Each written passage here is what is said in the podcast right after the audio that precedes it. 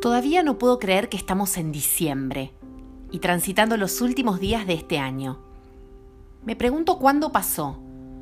Para mi mente hasta hace poquitito estaba casi casi arrancando el año. ¿Será que el año pasado, pandemia mediante, se me hizo larguísimo? O tal vez que este lo disfruté tanto, tanto, que me gustaría que durara un poquitito más. ¿Cuál es la medida real del tiempo? ¿Qué relativo es? Para un bebé que acaba de nacer, un segundo es toda su vida. Para una persona de 90 años no es nada. Para quien está pasando un buen momento, un segundo de risa es poquitísimo. Y para quien está llorando una tristeza, es una eternidad. Para quien espera el resultado de un test de embarazo, un segundo puede cambiarle la vida por completo. Un cruce de miradas de un segundo puede ser el inicio de una gran historia de amor y ese segundo dura toda la vida.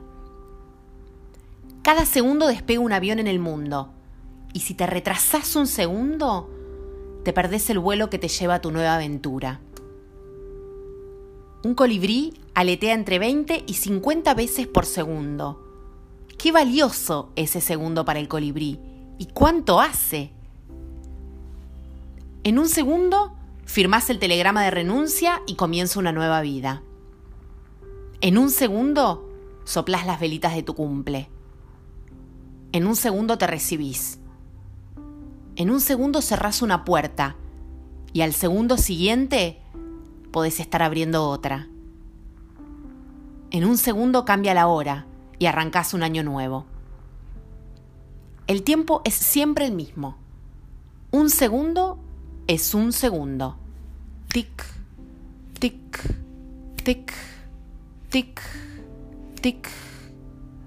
Lo que hace que cada segundo valga oro es exactamente lo que vos haces con el tiempo.